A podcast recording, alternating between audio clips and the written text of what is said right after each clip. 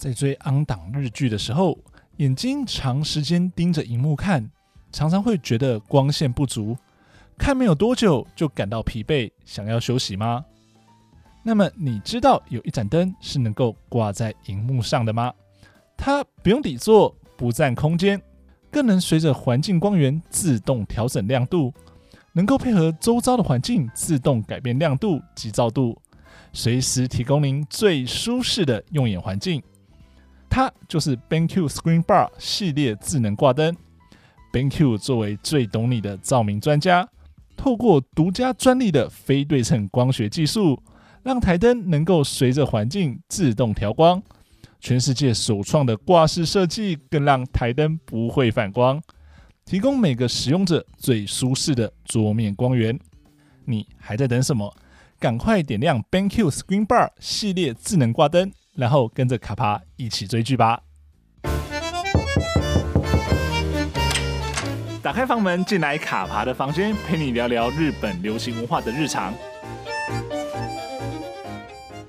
欢迎来到卡帕的房间，大家好，我是卡帕。我们卡帕的房间非常开心，就是我们进入了第三季了，非常谢谢大家的支持，让我们可以就这样混吃。混合的做到第三季，非常开心。那我们这一次迈入了第三季之后，其实卡帕房间也做了一些小小的改版，跟做了一些全新的尝试。那其中一个尝试呢，就是我们今天这一集呃要做的内容跟主题。我们从这一季开始呢，我们会有一个每个月一集的专栏型节目。那这个专栏型节目呢，就是我们会特别针对日剧中的一些性别议题来做讨论跟发想，就是讨论说，哎、其实这个议题的背后到底可能呈现出。日本的现在一个什么样的状况，以及说为什么在这个时间点可能会有这部日剧、这部作品来讨论这个议题哦。那我们在这一个专栏的呃设定上，就除了说卡帕自己之外呢，请到一位卡帕的好朋友兼酒友 K 小姐来跟卡帕一起就是聊这个议题哦。那其实呃大家应该对 K 小姐蛮熟悉，因为她第二季的时候其实有来担担任过一集的来宾。那那时候我们是谈说呃从日剧看呃女记者的一些生活的跟感情世界一些。关系哦，那在那一集之后，其实整个反响也不错，到现在这一集都还是有陆陆续续还是有人在收听啊。那所以呃非常开心，就请来我们从这一期开始就请 K 小姐来做我们常驻节目的常驻嘉宾，来我们每个月一集的这样的一个专题性的节目，那我们欢迎 K 小姐。嘿，卡帕的听众大家好，我是 K 小姐，很开心又在线上跟大家以声音的方式就是聚会这样子。那很谢谢卡帕邀请我担任就是每个月一次的这个从日剧谈性别这个专栏节目的算是对谈人吧，就是我会我跟卡帕会一起聊天。对对对，但我们其实就是聊天啦，就是我们从呃，如果因为大家听听声音就知道我们是一个是男性跟女性，我们可能会从。呃，各自的性别的角色去出发谈说，在这部日剧里面，我们可能因为我们自己本身的性别呃位置，看到一些可能不一样的东西。那呃，或这样的节目的呃聊天呢，或者说分享啊，去呃带出一些我们想要讨论的题目。对，因为我记得那时候卡帕跟我提这个企划的时候，好像又是我们在喝酒的时候。对，我们我们基本上就在喝酒的时候会讨论到很多事情，就是会有很多灵感涌现。对对对，而且那时候想说，既然要做的话，那就要赶快赶快做这样子。而且尤其 K 小姐可能工作比较忙一点，所以。我们也希望说能够，呃，说马上说做要做，然后不要才想说啊，我们再拖久一点，或者再放久一点。就是，而且其实我觉得最近真的很适合谈这个题目，是因为日剧越来越多谈论把性别的议题，但它当然不是只是谈说男性或女性，它可能是谈说很多的性别在日本的社会里面遇到问题，或者说因为他的性别，而他身边会发生到一些他呃不得不去面对，或者说我们可能。比较少去关注到一些议题，那都透过可能戏剧的方式把它呈现出来。那我们也在这样的过程中，其实看到说，哦，这些都是日本现现在正在发生的事情。那也有时候可以在。回推来看，说，哎、欸，好像台湾也有发生过类似，或者说正在发生类似的事情。对啊，因为其实，呃，之前我跟卡帕聊到，其实会想做这个专，呃，这个专题也是发现，哎、欸，其实日本的编剧都蛮有挑战的企图心。对对，比如说，那除了我们今天待会要跟大家介绍这部日剧之外，其实他们也挑战了很多同性的议题。对对，而且不管是以比较轻松喜剧的方式，或是生活剧比较严肃的方式，其实我个人作为一个还蛮喜欢看日剧的。呃的粉丝其实蛮佩服的，因为连在比较性别意识比较开放的台湾都不一定能看到这样的尝试。对，因为其实这些的题目，即便说我们会觉得说现在社会好像很进步了，但是你真的要把它当做是一个议题，把它抛出来谈，甚至说用影视作品把它呃放到影视作品里面去谈的话，其实这对于很多的编剧或者说很多的演员来说，可能都还是蛮大的一个挑战，或者说一个门槛啊。所以我们还蛮蛮期待说，我们接下来可能每个月一集，我们精选的一部作品，然后我们谈它背后的一些性别意识或性别议题。的东西的时候，会带给大家更多不同的一些想象跟思考的方式啊。对，而且卡爬是就是日本文化跟影剧的专家，那因为这方面他比我了解非常多，那我只能作为一个就是呃谈过几次恋爱，然后身边很多朋友都还在情海浮沉中的就是生理女性的角度来苦海浮沉嘛，对，来给听众一些经验分享还有交流这样子。对对对，但我们都很期待说，我们接下来从今天这集开始，我们每个月的这个节目会让大家呃有。期待会有一些不一样，或者说一些特别的东西哦。所以，那我们作为非常重要的第一集呢，我们其实那个时候在讨论第一集的企划的时候，我们很快就聚焦说，我们第一集应该是要谈这一部剧。对，我们还蛮有共识。对对对，因为其实这部剧里面算是它集中了近年来我们想象得到日本的一些性别的议题。它不只是说性别的角色，包括像是呃性别在公司里面、在家庭里面都会遇到一些困境。那同时还有就是。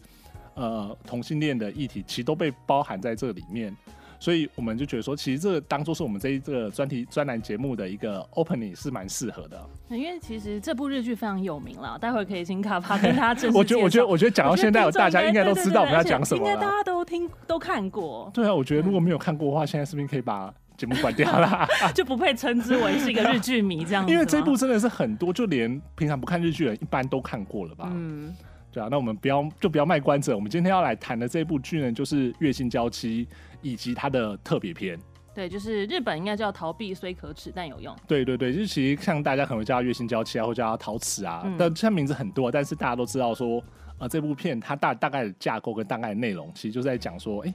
呃，在连续剧里面，他是先讲说，顾里他作为一个家政妇到平光他家去、嗯、去工作，然后开始就，哎，他们两个可能。的这样性别角色在家庭里面去磨合两个人之间的关系，然后带出很多日本现阶段不管对于女性或对于男性的一些呃问题，那还有一些家事分工的问题。对，我还记得那时候我有找我当时的男朋友一起看，因为我觉得这个实在是一个太好测试测试的机会了，所以一定要找男朋友或老公一起看，这样哎、欸，然后就可以问他说，哎、欸，如果是你，你会如果现在发生这样的话会怎么办？对，你会觉得家事都是要女生做吗？还是你会怎么处理？或者说那个如果运动的太太都做做在家做家事的话，那你一个月要付他多少钱？对对对，我觉得这部日剧真的是，我记得那个时候其实很红，包含新垣结衣跟新演员的这个组合。对，因为其实我蛮印象蛮深刻。是当时哎、欸、说新垣结衣跟新演员要合演的时候，其实蛮多人会觉得哎、欸、怎么会找新演员来演？嗯、一个很大的问题是因为也不是问题，就是很大的关键是因为新演员虽然说他那时候其实有在演戏，但大家可能更对他的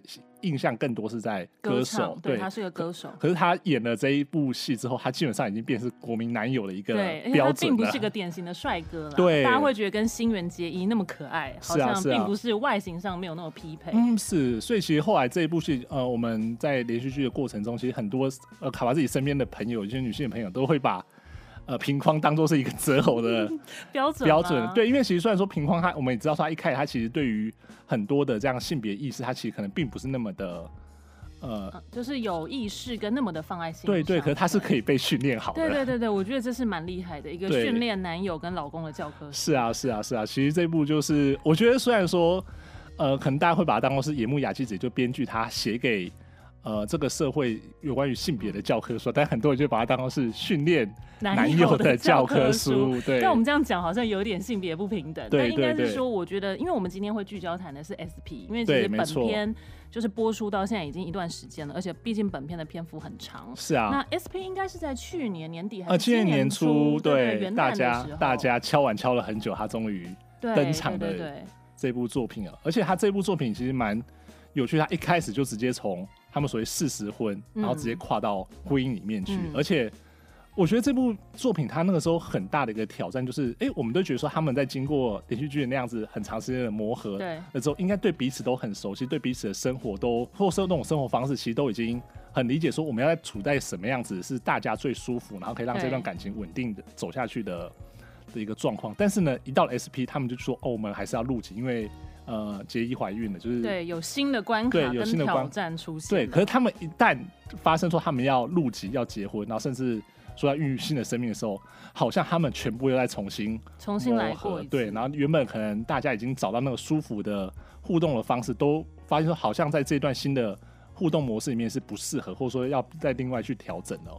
对，因为其实就是像刚刚卡帕说的，其实大家那时候都会觉得，哎、欸，看完本片好像他们就是一对令人很。很羡慕的一对都是情侣。那在当然，日本事实婚的这个制度其实比较特别啦，台湾是没有这样子的制度。啊、然后就会觉得，哎、欸，好像得到了一个不错的结局。包含我们待会会提到的不同的角色，其实在本片也都有不错的结局。是啊。可是除了平匡跟实力这一对，呃，就算是伴侣之外，其实包含百合，就是本片很红的百合，哦、对或者是另外一对同志男同志的 couple，其实他们在特别篇都有新的挑战跟课题出现。对，没错。对，就待会我们会跟大家提到，跟大家聊天聊到。没错。那其实我觉得，呃，最一开始大家还是关会那个最想关心的那个是实力跟对平匡，平匡他们到底从所谓的事实婚，然后到了所谓的入籍之后，然后甚至说开始孕育一个新的生命中，他们到底遇到了什么样子的一个状况？那我自己在看的时候，我当时我第一个最印象最深刻就是，嗯、呃，大家对于男男性跟女性进入婚姻之后的那个角色的期待，好像会跟你单身的时候是完全对完全不一样。对，因为其实我印象很深刻，是说他们可能前面都呃很稳定这样子互动，或者说这样子呃这样子呃在家中这样子，比如比如说说说是呃家事的分工啊，或者说就是哎，比如说大家都是自己做早餐或什么之类这样子。嗯、可是他们一旦那个时候结婚的时候，他平匡他爸爸不就是跟他讲说，你要担当起家族的家庭，哦、当家庭的栋梁。对对，就我就会突然发现说，好像你们前面怎么样都。没关系，是因为你们没有结婚。但是，一旦你选择说你要结婚，你要在法律上取得了那样子一个身份的时候，外界就会觉得说你好像要扮演一个某一某种对性别的角色。那整个呃，尤其像可能日本社会就会觉得，那你男性是不是就要扛起所以养家的责任？这责任对。而且我觉得，其实就是刚刚卡帕提到这个桥段，我印象也很深刻。因为那时候，因为平匡的爸爸也是一个沉默寡言，对。然后他就很慎重的跟平匡说：“你要扮演家庭的栋梁。”但我记得平匡当平匡当时有个反思，就是说他其实并不觉得他们两个的婚姻必须依循的这种传统价值观去做分工还有期待。对啊，是啊，就是我觉得这就是他从延续他们从呃连续那个时候的这样的互动跟养成的这样模式，他们其实已经很习惯了，我们应该就是要这样子的。互动跟这样子的相处的模式，嗯、可是有时候就变成说，你当你进入这段关系之后，好像你不是只是你们自己，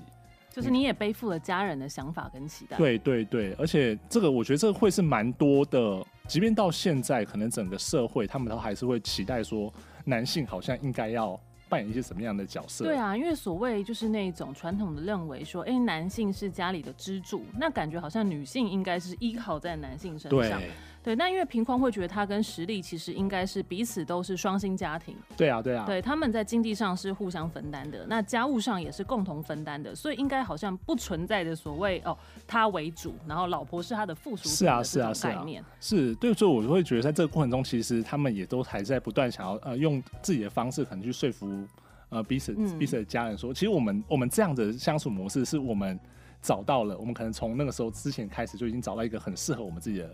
方式，那希望说你们可以可以认同，对，对认同跟理解我们这样子的方式。那所以其实我们也后来也就看到说，呃，平匡他爸爸虽然说不讲啦，但是就是。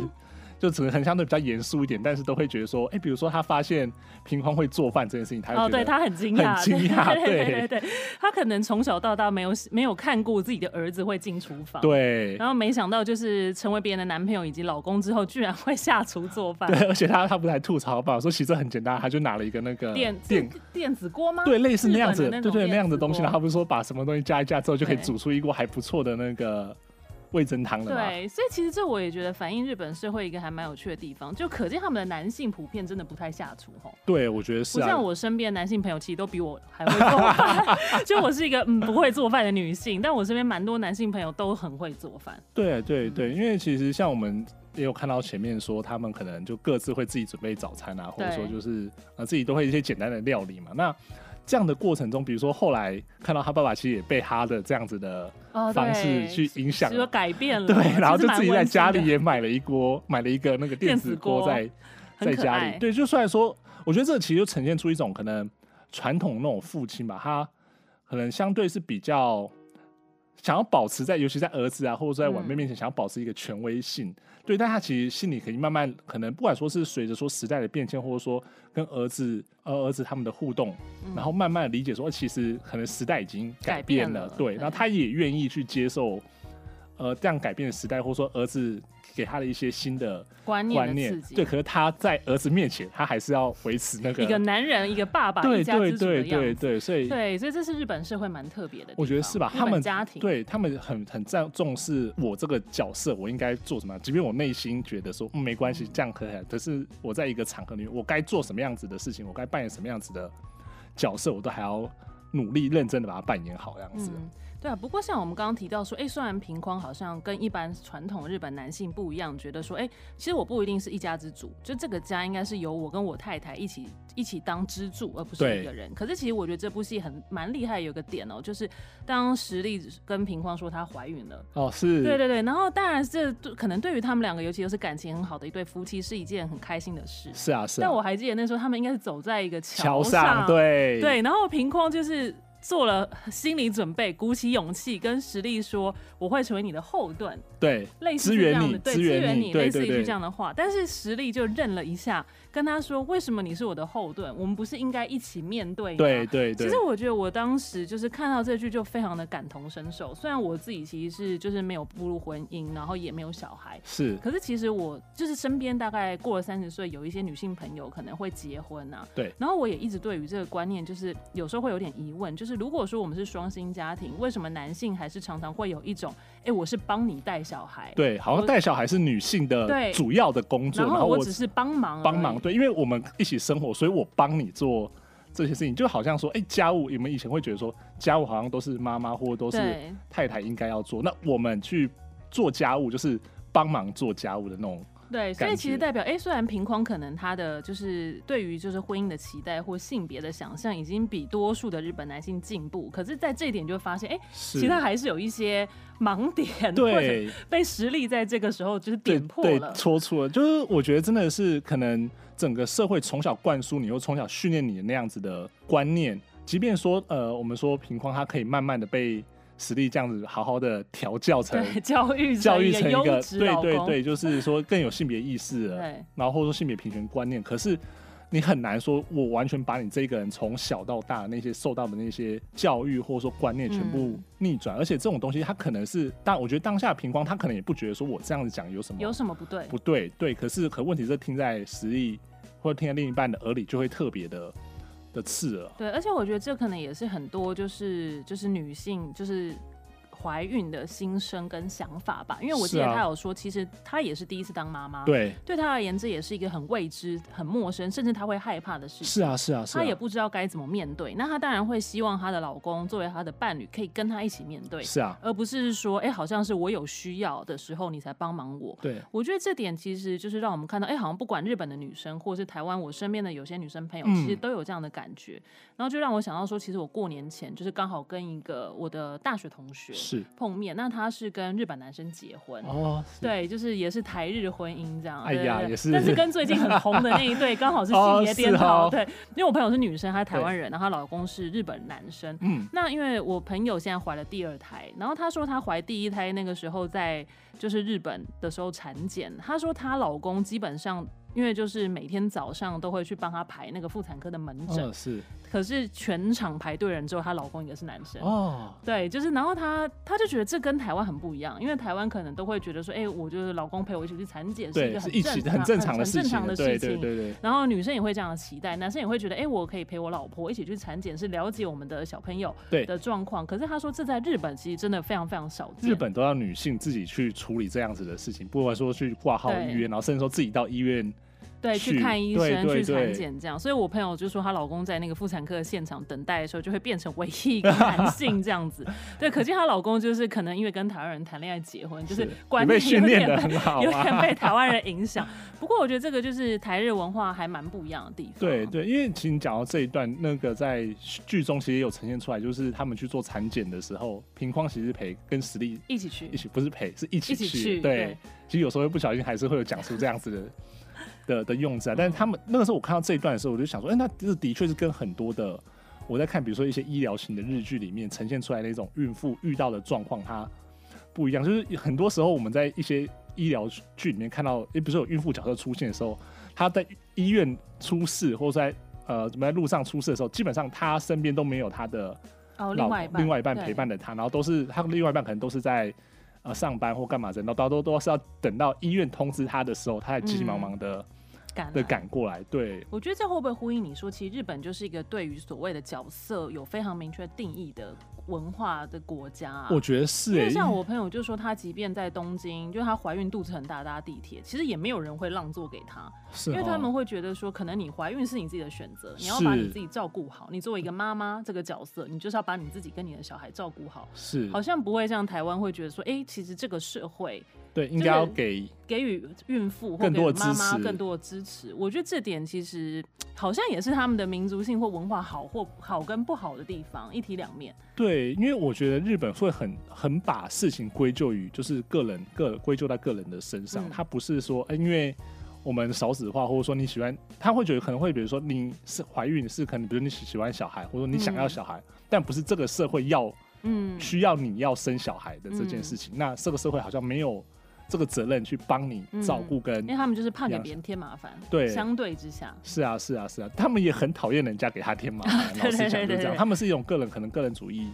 也是蛮蛮蛮强烈的，嗯，的这样的一个心态吧。对啊，所以我觉得就是作为一个就是步入三十岁、三十加年纪的生理女性，就是刚好看到这一段，啊，他们在讨论说，哎，终于他们的家庭原本是两个人的家庭，要有第三个新生命的时候。嗯他们应该怎么面对？我觉得这个是那时候我看特别片，就是印象非常深刻的一幕。对，而且其实这个怎么去面对，其实等到后来小孩子出生之后，其实又有更多的挑战，更多的问题必必须去面对。那特别说，我们只知道说这部片的这部特别片的后半段，其实谈到说，COVID-19 对于整个日本社会造成的一些影响，嗯，然后他们可能不得不改变互动跟生活的方式。对，那我们其实等一下也是稍微再聊一下这方面了。那我们在讲到这一块的时候，就是说我们刚刚讲到说他们两个步入婚姻之后，他们其实面对到的可能很大的第一个最主要，我们在剧中看到最主要挑战就是到底要不要，到底谁要改姓的这件事情啊。哦，对啊，因为这个也是日本很特殊的一个亲戚脉络。台湾其实多数不会有这个问题。我觉得台湾可能早期还有那种冠夫姓的传统，但其实那可能就是我阿嬷或我妈那个年代少数会有。但现在你那个路上谁还要跟你冠夫姓？就这种父权、这种沙文，突然觉得我们好幸福，我们可以保留自己的 姓氏。对，但日本的话，他们这种改姓的制度，它不只是说，呃，你必结婚必须改姓，因为这是因为它规定在他们的法律里面，嗯、你结婚你入籍，你就是要。把你原本的姓氏舍弃啊，不论是女生，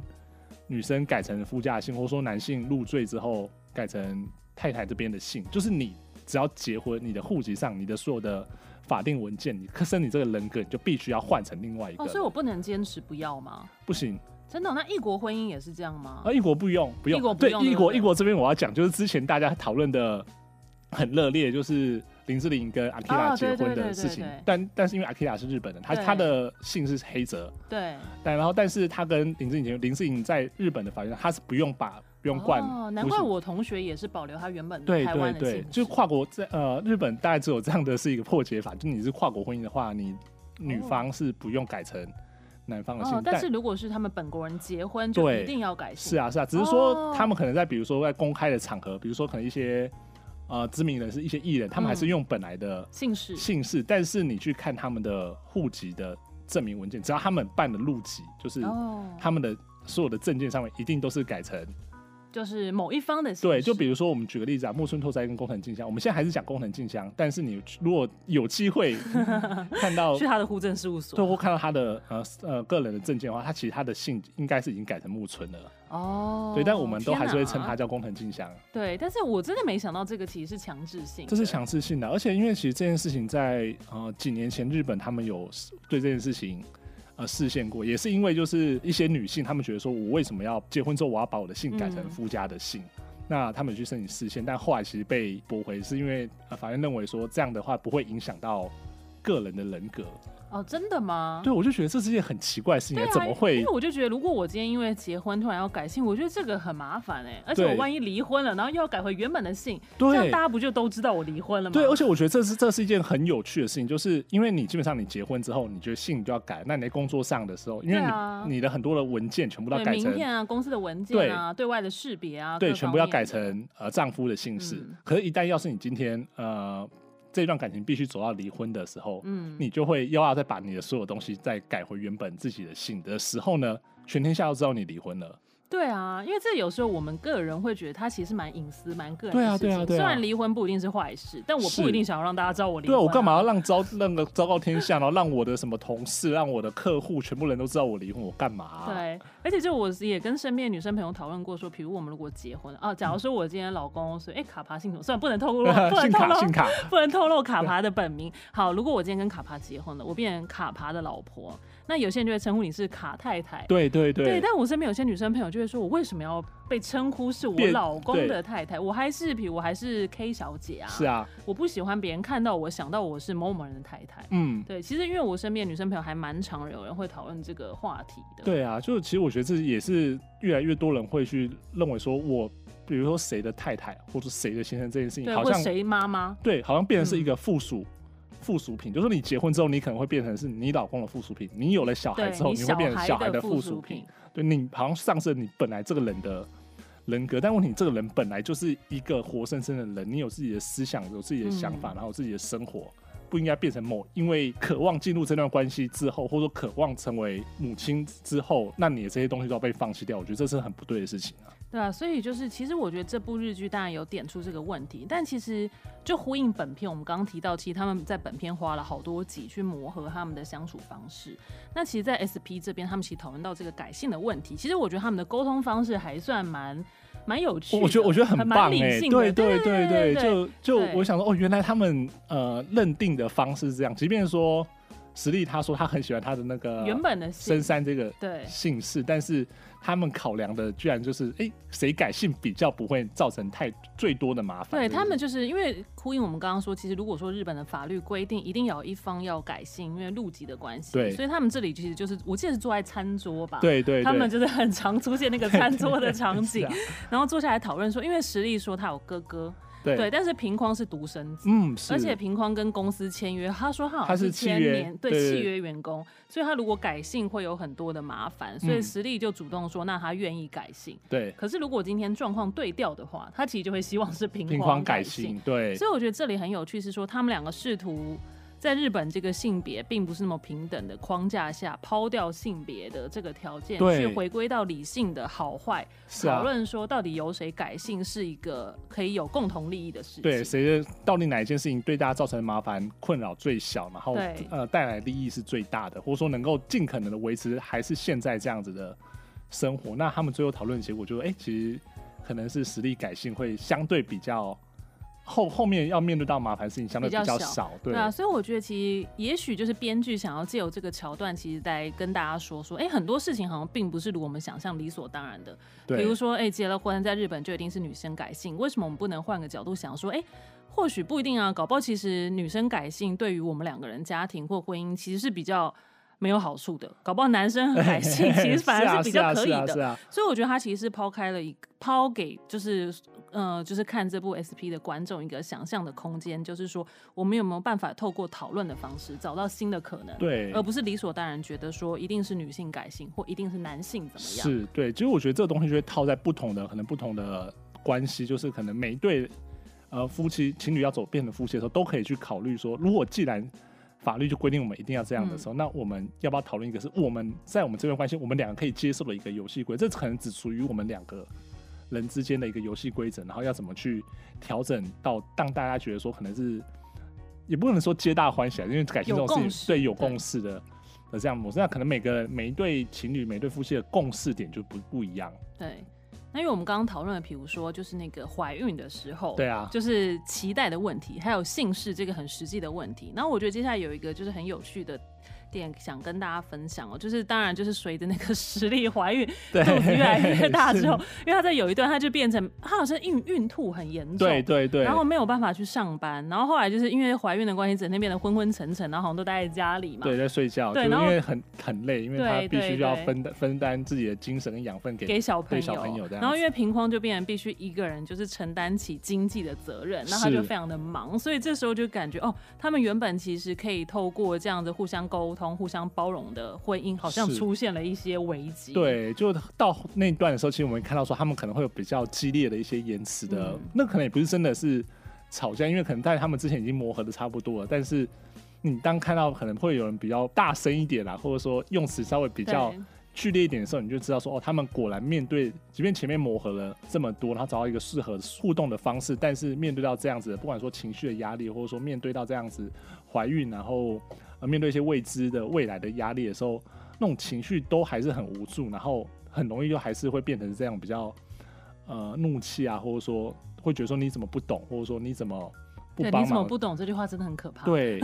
就是这样子的那种，然后会把这些东西可能迁怒到对迁怒到对方。因为我记得好像是平有一个桥段是哦，是是买厕所的卫生纸。哦，对对对对对，就是平匡就是实力叫他买卫生纸，然后他还在考虑说我要去便利商店买比较差的呢，还是要到那种大卖场买比较好的。对，然后就是加班已经到很晚了，然后就是好不容易就是还跑去买卫生纸，就回家发现卫生纸已经买来了。对对，已经送来了，已经送来了，然后他就很崩溃。还有就是他会觉得他。上班一整天其实很辛苦，为什么好像老婆都待在家里却没有煮饭？对，因为他那时候是回到家之后，因为他那时候一直在挣扎的是，因为他工作这么累的，然后回家之后还因为想要分担实力的一些压力，所以回回家还要整理家里或什么之类，因为实力那个状况是不太有办法去。去负责家务，对，负责家务的，对，那可是他可能就是压的被压迫到一个临界点，他情绪压力已经到一个临界点，然后没有办法去宣泄的时候，回家看到这个状况之后，就直接把他的所有的不满往实力的身上去发泄。对，然后他那时候发泄的时候，其实我记得第一时间实力的反应也是很哎、欸、很惊讶，为什么你要对我这样发脾气？就是我有我的苦衷，我就是很不舒服，啊、或者我已经做了很多努力了，但是你都没有看见。对，那你为什么还要就是？我都已经，我都已经做成这样，然后你后来还要迁就我，然后还要对我生气这样子。对啊，但我觉得其实这边，我记得那时候有个台词其实很有趣哦，就是好像我忘了是不是百合还是谁说的啊，就是说其实平匡就像刚刚卡帕说，平匡其实一开始就是压抑了他自己的这些负面情绪，因为他可能觉得就是男人要坚强，可是其实这剧里面有提到一个台词，就是说其实要。大家或要所有的男人都很坚强，这句话根本是一种诅咒。是，对，因为其实我觉得我们刚刚虽然在前面讲说什么啊，日本就是好像就是男女不平等啊，对，男生握有比较，男性握有比较多的特权，或者男性在家庭在婚姻中是比较上位的。是，可是我觉得其实这边这部戏呢，也点出了一个反思哦，就是说，其实，在这样的结构下，其实男性有时候也是受害者。对，因为它里面其实就才提到说，可能比如说实力身边还有一些。不管说百合啊，或者说那个小安这些姐妹，嗯、或者说亲亲戚，可以听她诉苦，或者说可以理解她的，因为像小安，因为小安自己也就是有结过婚，然后有生过小孩，现在变单亲妈妈，对对对，所以她其实可以成为对未来无那个觉得彷徨的实力的一个讨论的对象。但是这样的性别角色，或者说这样的角色，在平匡身上好像比较看不到，那平匡就只能把他这些。无助啊，肚子里吞，对，往肚子里面吞，因为他没有一个人可以跟跟大家讲说，你当一个，比如说你面对到这种状况的时候，你要怎么去做，或者说，嗯你在家里的时候你要怎么去调试，都没有人这样子。那同时就是说，整个日本社会说，你男性不应该示弱啊，男性怎么可以就是发泄这么多就是不应该发泄的情绪这样子啊？对啊，因为我觉得大家好像都会觉得啊，男生就是不能哭啊，要坚强啊，然后女生其实就是哦，心情不好的时候，可能就像卡帕说的，我们会找朋友啊，找家人倾吐，这好像变成一种。习惯，可是其实也会觉得，哎、欸，为什么男生不能示弱？为什么男生男生也会有他面临工作、面临关系、面临家庭很多负面的情绪，不管是难过、悲伤、愤怒。那当他没有人可以说的时候，他要怎么办？对啊。那万一像平匡一开始都隐忍，那反而隐忍到最后就变成一个大麻烦。对对，所以我觉得就是，其实如果真正就是要回归到平等，应该是也要给予男性一个情绪抒发的出口跟空间，让男性知道说我在面对到这样的事，因为我觉得这就回到了呃最一开始就是实力有提到说，不管说男性还是女性，我们都是他们都是第一次面对到这样的过程，面对到要迎接一个生命的一个过程，然后两个人关系可能会改变的一个一个过程。那呃，在这样的状况之下，到底有没有一个好的管道，可以让男性也能在这个过程中去学的，不管说去表达表达自己的情绪，然后或者说甚至有一个人可以去 support 他、资助他的这样一个过程，然后让他不不要在这样子的很庞大的压力下找不到出口的情况下被压垮。而且，其实我在看这这一段的时候，我就想说，其实。呃，平况这样已经算是很温和了。我现在想象说，如果在可能比如说现实世界里面，呃，搞不好遇到了这种所谓夫妻间因为怀孕造成这样的冲突，然后可能是因为一些情绪没办法抒发，那造成那样的冲突，搞不好可能会比我们电视剧里面看到的更严重。还要大。那卡帕，你自己心情不好的时候会找就是身边人说吗？我都找朋友喝酒。哦，所以你不会有这个就是隐忍太多，然后一次爆炸的问题？就还好，我觉得就其实。我觉得，可我觉得可能也是我自己本来就比较这样子的习惯，就是你所有的不开心的东西，你应该要把它 哦，所以你不会觉得说我就是不能，我不能让别人知道我现在心情不好，或者我现在很脆弱，你比较不会有这样的自我框架。我觉得还好，尤其就是大家喝酒喝开之后，其实很多事情就可以就找一些可能，比如说你好朋友就一起喝酒。其实我觉得这是一件，嗯、当然那喝不是说鼓励大家喝酒，理性饮酒，理性饮酒。对对，但是你找到一个，可能你刚好我刚好你身边有一些朋友可以扮演这样的角色。嗯，就我觉得大家都需要有情感的情感的支持系统，对，是，这点很重要。对，就比如像在剧中，其实实力就有蛮多的情感支持系统。我们刚刚提到像他的阿姨百合，对啊，或者是他的姐妹淘小安这样。那哎、欸，好像他父母其实他的家庭关系其实也是还不错。对，就是他们他们家他们不住在一起，对他们家庭关系也算是比较开明的。对，但平光相对这部分就比较薄弱。对啊，对啊，我觉得可能也是因为平光他自己本身家庭的。因素对，你看一个父亲可能本来就那么的，嗯、但母亲可能看起来相对是开明，但是他父亲基本上我们刚刚提到严肃木讷，严肃，而且我觉得很大一个问重点是因为他是独生子，所以可能不止他的父亲，他的家族会把很多的期望寄托在他寄托在他身上，这我觉得这会强化他做一个男性，不管说是长子或当然也没没没有下面的地面，嗯、但是就是一个家族唯一的男性，嗯、就这这一辈唯一的男性的时候，他的那压力恐怕会。非常的大会更大，对对。那我觉得其实还蛮好，就是他们后来其实实力也发现了，就是平匡他其实好像已经到了一个临界点，承受不了了，所以他们其实也彼此给对方一个台阶下，对，就是一起共同去面对这个问题，对，然后让大家的真的找到一个，哎、欸，情绪终于宣泄出来之后，让我们知道说，就回到说，哦、我们是一起要往这个未知的方向方向前进的时候，然后我们是彼此的队友，对，我们是队友，我们不是敌人，我们不是要互相责怪的，嗯，的对象，所以其实后。来他们可能这样子的一个，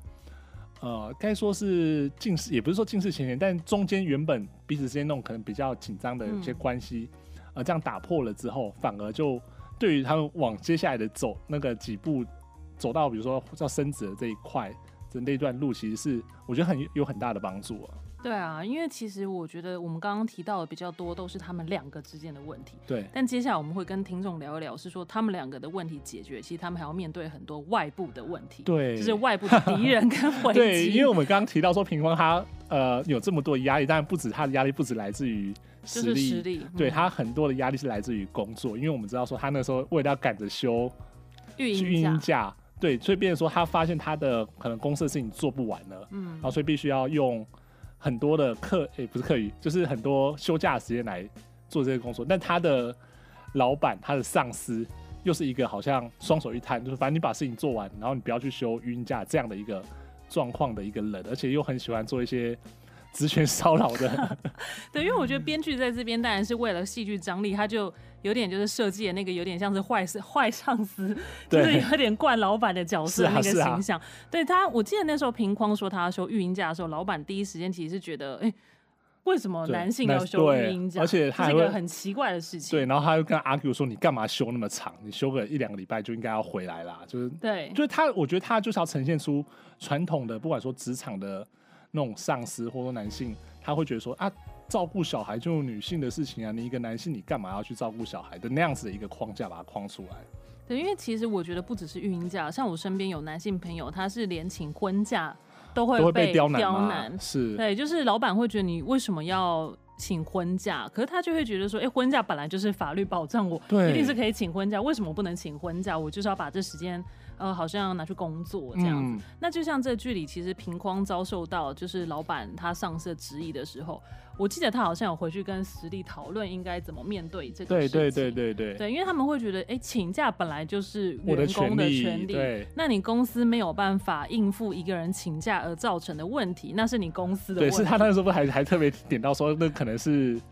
呃上司。的带带领的状况没办法，能力去好好分配。他这但这段是透过那个早刚的啊，对，讲出来，对，讲出来说你会面临到这个问题，是因为你上司没办法好好的调配能力，所以造成的。状况，你不能把这种事情怪罪到属下的身上。因为每个人都会有可能不得不请假的时候嘛。当然，比如说剧中他是因为他觉得育儿是共同的责任，所以他要请育婴假跟太太一起育儿。对啊。但那有些人可能是因为生病或家里有其他因素，他有可能都请假。那这时候公司为什么要站在性别的角度，是觉得说，哎，男性不应该取育婴假？是啊。他其实应该检讨的是说，哎，我为什么在有员工必须请假的时候，我没有人力可以去应付这个状况？对。而且其实这，我觉得这真的是不管说日本。或台湾到现在，就我们刚刚提到你你的朋友，或者说我们到现在都、嗯、多少都还是可以听到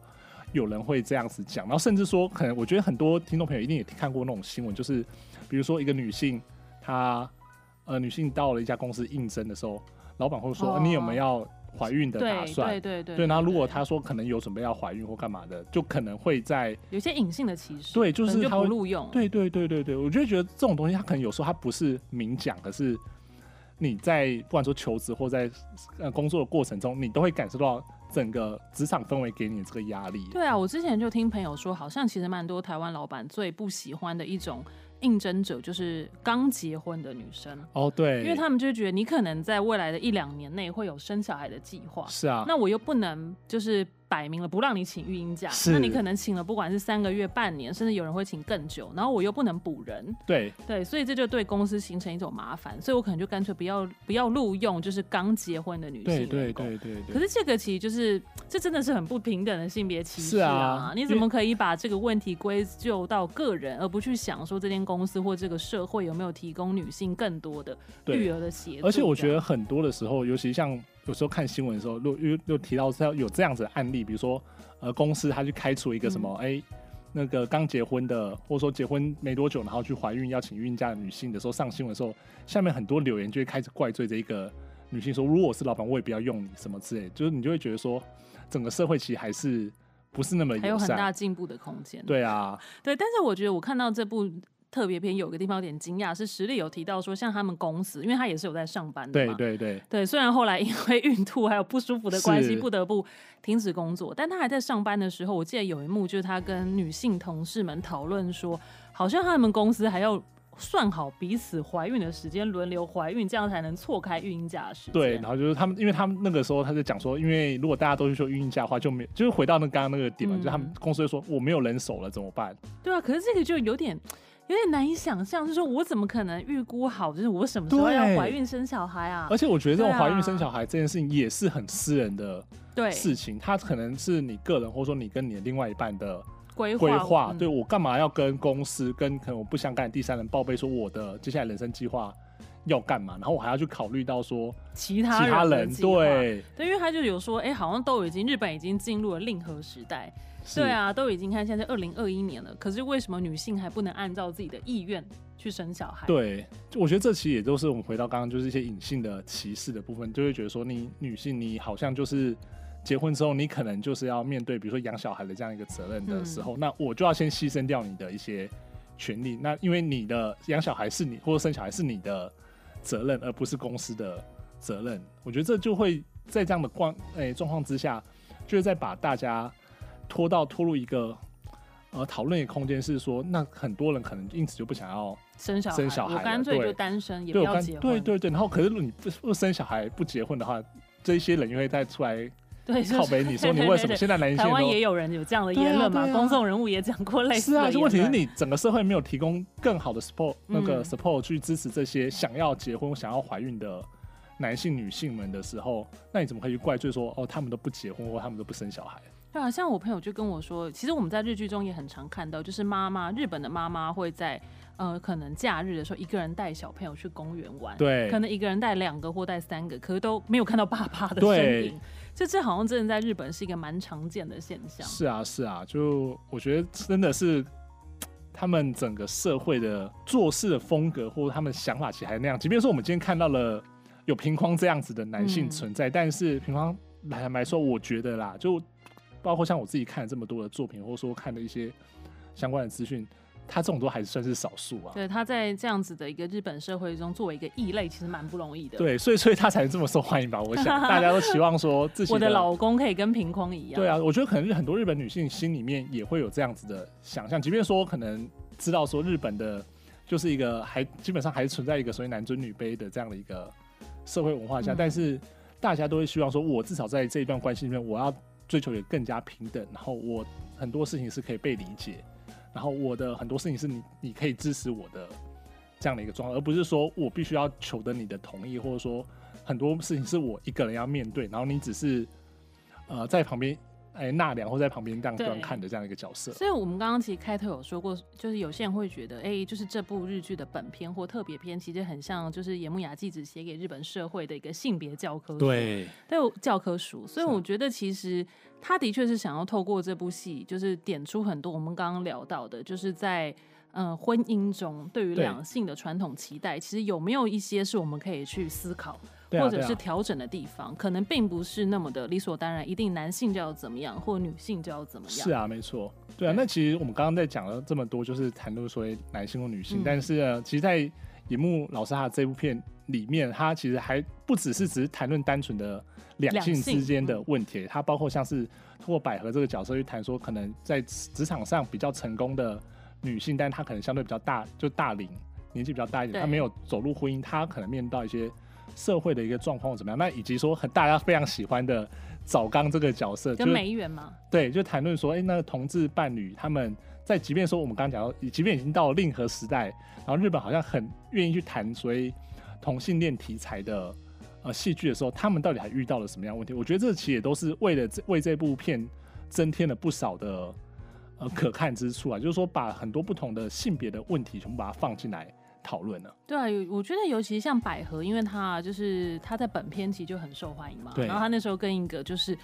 就是小他很多岁，我突然忘了他。封建哦，对对对，在在一起。虽然他们这特别片的一开始就预告他们已经 分手了，对，对，所以百合又恢复了那个单身，对，对对，然后依然就是在事业上很成功。可是我觉得这部戏其实点出了一个就是单身女性老后应该怎么办的问题，嗯、因为她其实在里面，她应该是好像是子宫还是有妇科的疾病，必须去动手术。哦，对，就是她那个癌症。对对对，然后她那我记得她第一时间其实是还是很惶恐的，这其实很真实。啊啊啊，虽然其实我们看到。百合在本片的形象是很优雅的、很干练的，是对她很独立。但其实，当她作为一个五十岁单身的女子，她在面对“哎、欸，我必须要去动手术，我只有一个人的时候，我要怎么办？”我突然找不到有人可以陪我去动手术、跟看医生。然后他后来不是找了她的高中同学，对，就是她那个高中同学，对，算是她高中时代，应该也算是闺蜜或好朋友。对对对，对，然后当然是这部片中有，其实我觉得也算是蛮明示的，应该是有点出他这个高中同学其实是个女同志。对，就虽然说没没有谈的很深，就是让这个角色出来，然后跟他诶稍微聊一下，然后对，其实他高中的时候就喜欢。对对对对对，对，但是百合的态度也是很，我觉得就是也很好。他说其实不管他是朋友或者他喜欢他，他都还是把他当成很重要的朋友。是啊是啊是啊，对，所以我觉得其实这就点到说，哎，到底就是。一个，但单身也是一种选择。是，可是你做了这样的选择，其实他也是会有不安的。是啊，就是我们刚刚提到说，不管说你看医生的这样的状况，嗯、或者说你甚至说你自己一个人回家的时候，面临到一些问题。因为我其实印象中很深刻的一段是，呃，百合跟风间在某一天晚上，他们同时看到了月亮的时候，哦、对，对，那段很浪漫的、哦。对，然后，哎呀，真的那段也是很有感触。对对对，然后那时候百合她。就因为百合那时候刚跟他高中同学重逢嘛，对，然后拍下来之后，他就说他也不知道传给谁啊，对，对，那个时候虽然说只是这样的一句话，你就会觉得说啊，好像他这句话就透露出他其实好像渴望说还是有一个有一个伴侣，但这个伴侣很不一定说是要结婚或怎么样，但是他会说希望说在他可能比如说看到好的东西，或者说他心情呃愉快或不开心的时候，身边有人可以分享分享跟陪伴的这样的一个。对啊。我觉得其实这边就像卡帕刚刚点到这个点，对我觉得我也很喜欢这个桥段。其实他就有点像是在跟我们说，好像不管像你如果跟平空还有实力一样选择是进入婚姻，有好也有坏。对。但是像百合一样选择单身，其实也有他开心跟有点哀伤的地方。是啊，是啊，是啊。就是好像没有一个选择是两全其美的。嗯。对，然后我觉得百合这个角色，因为她，我觉得现在就像你刚刚，就像卡帕刚刚说的，就其实多数女性现在不婚的比例越来越高，所以也难怪这个角色从在本片就很受大家欢迎。对，就其实很多人会把呃把百合把自己投射在百合这个角色身上，然后就是哎希望觉得说哎她在比如说世界上很成功，嗯，对，然后但是呢，好像自己又可以在她上身身上看到一些她想要追求的一些。东西，因为可能自己本身也是感到很孤独啊，啊，或者说，但这种孤独你又不能到处跟人讲，哎、欸，我好孤独，好，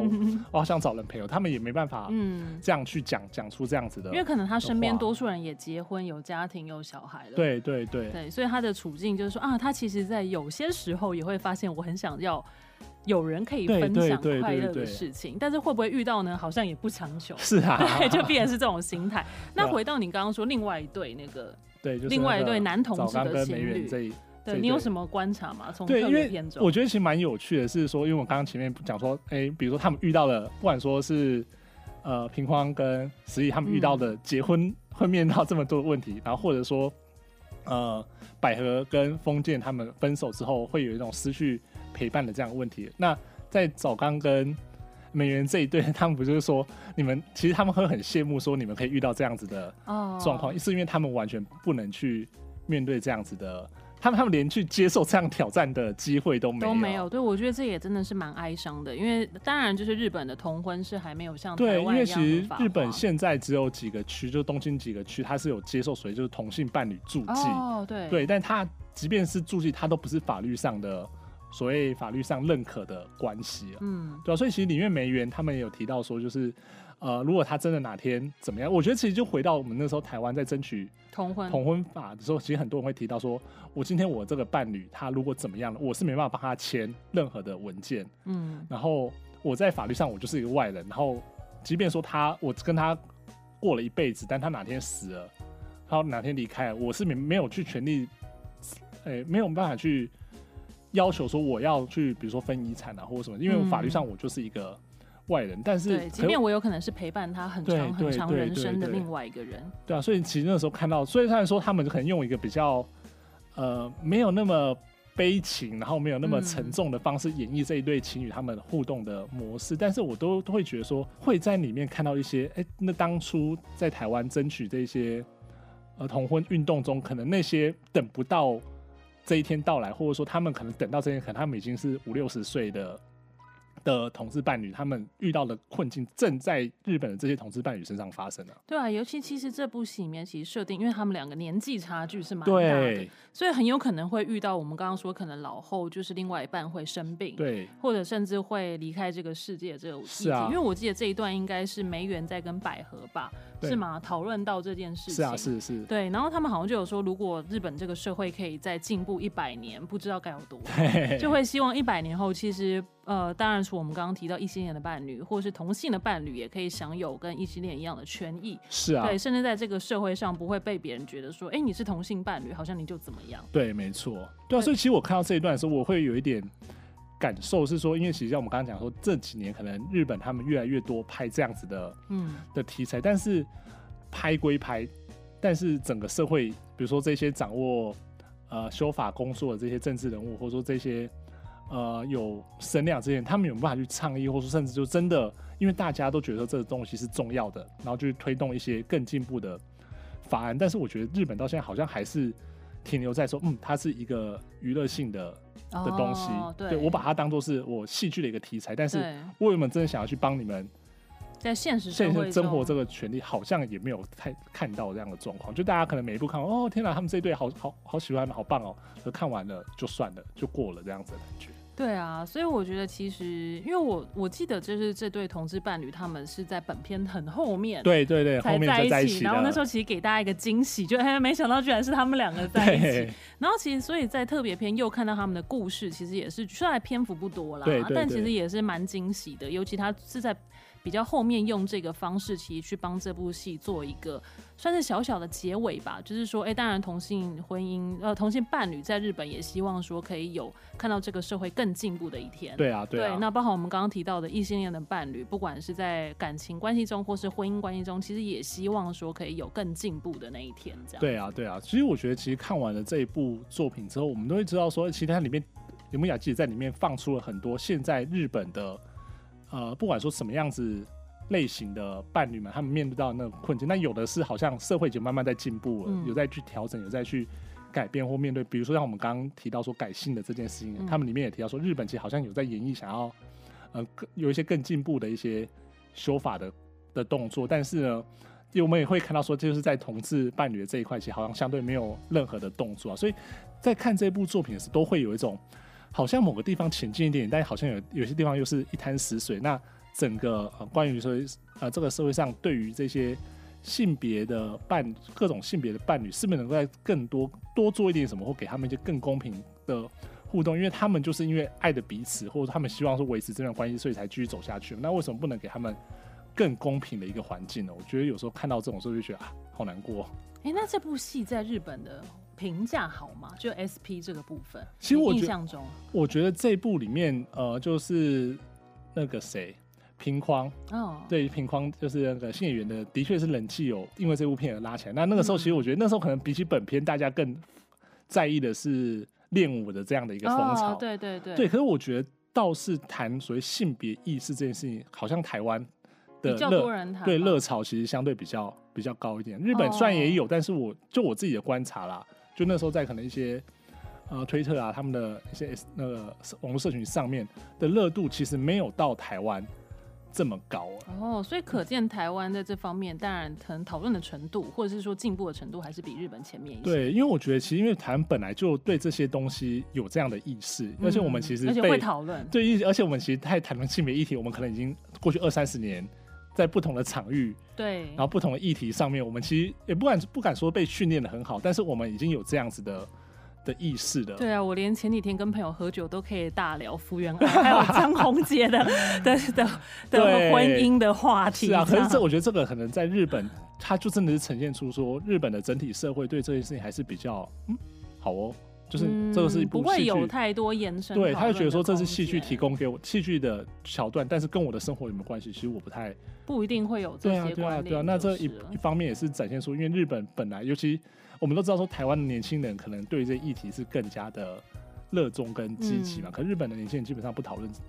他们不止不讨论政治，他们连对这些议题性的东西都都比较冷感，都比较冷感一点。对啊，所以这些很难激起在网络上讨论的。火花。那如果真的唯一有 有激起一些什么样的火花，可能就是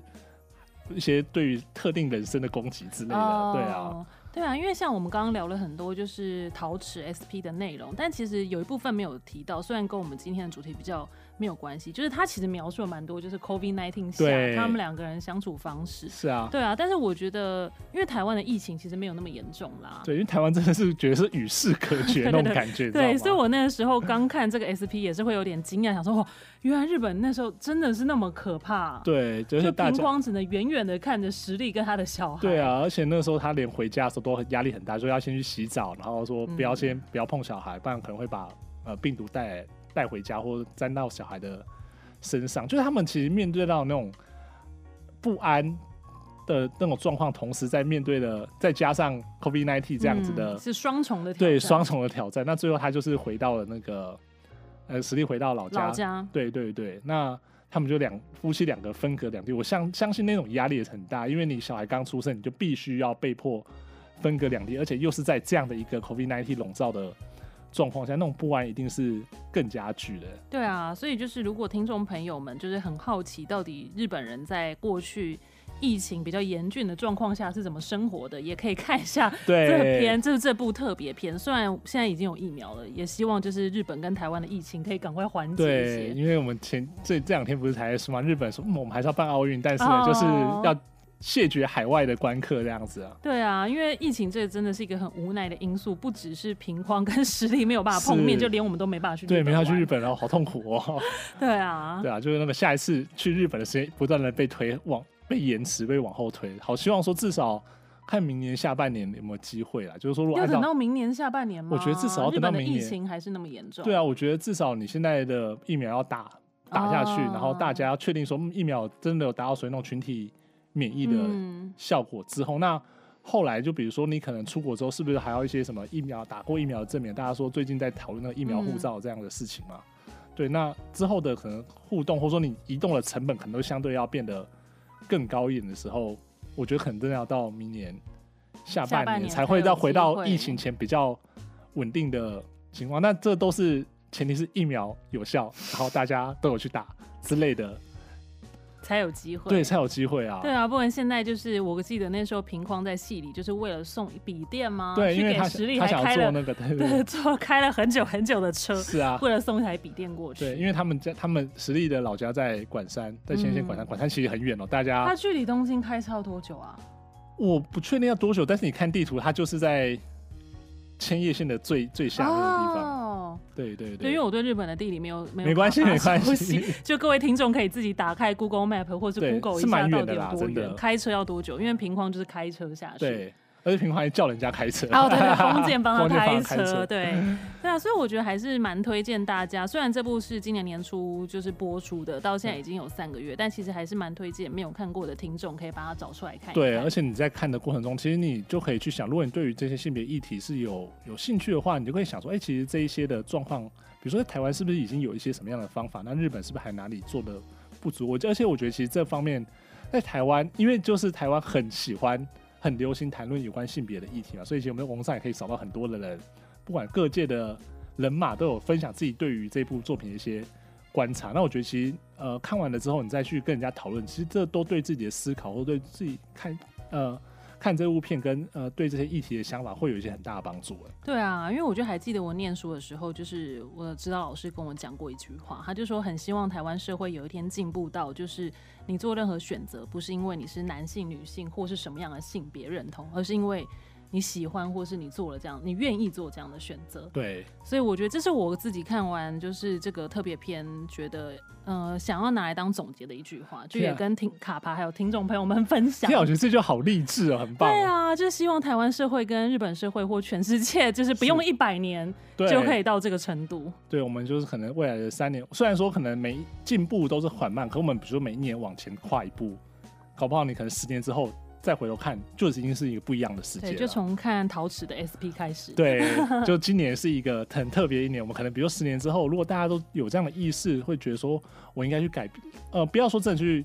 要什么大幅度的改变，我就是尽我可能去做一些什么样的事情。或许，呃，三年、五年、十年之后，日本。现在我们看到陶瓷里面的很多问题，搞不好都已经不是问题了。嗯，希望有这一天。是。但我们今天作为第一集，我们从我们聊了陶瓷里面很多的有关于性别意识，因为我们刚刚就讲到这部真的是一个性别教科书啊，所以真的是包山包海，什么东西都可以聊。那也希望说，今天我们在聊的这样的内容，其实对大家是有帮助的。谢谢卡帕，也谢谢各位听众。希望下次有机会，哎、欸，应该是确定有机会，有机会。我我们知道，我们接下来每一集要讲的东西都已经。拍的差不多，你知道吗？对，因为真的太多日剧可以讲了，因为期待下一次再跟大家分享。就大家跟大家稍微偷偷的透露一下，我们之后可能会聊一些，就是像呃，我们那时候在拟定后续计划的时候，有谈谈到有一些像是就属于那种性侵跟约会强暴的、嗯，对，这也是蛮严肃值得探讨的。对对对，那还有就是可能同志情侣他们的呃，比如说一。一些代孕或者生殖相关的一些问题跟领养的这个问题，其实也是有日剧都会在谈论这方面的题目。那我们也也有预计在之后的节目里面要针对类这种类型的日剧去来谈论一些我们自己的看法。也欢迎听众们点菜。对，大家都想要看什么样子的议题，其实都可以在下面跟我们分享。好，谢谢卡帕，谢谢各位听众。好，我们今天作为非常历史上第一集呢，非常开心聊了这么久。那也希望说，接下来大家能够继续支持。那也是一样，就是如果你有任何的想法，都欢迎在下面，不管说在 Facebook 或者在 IG 私讯或者留言告诉我们，我们都会竭尽所能的为你们服务。谢谢大家，拜拜。谢谢大家，拜拜。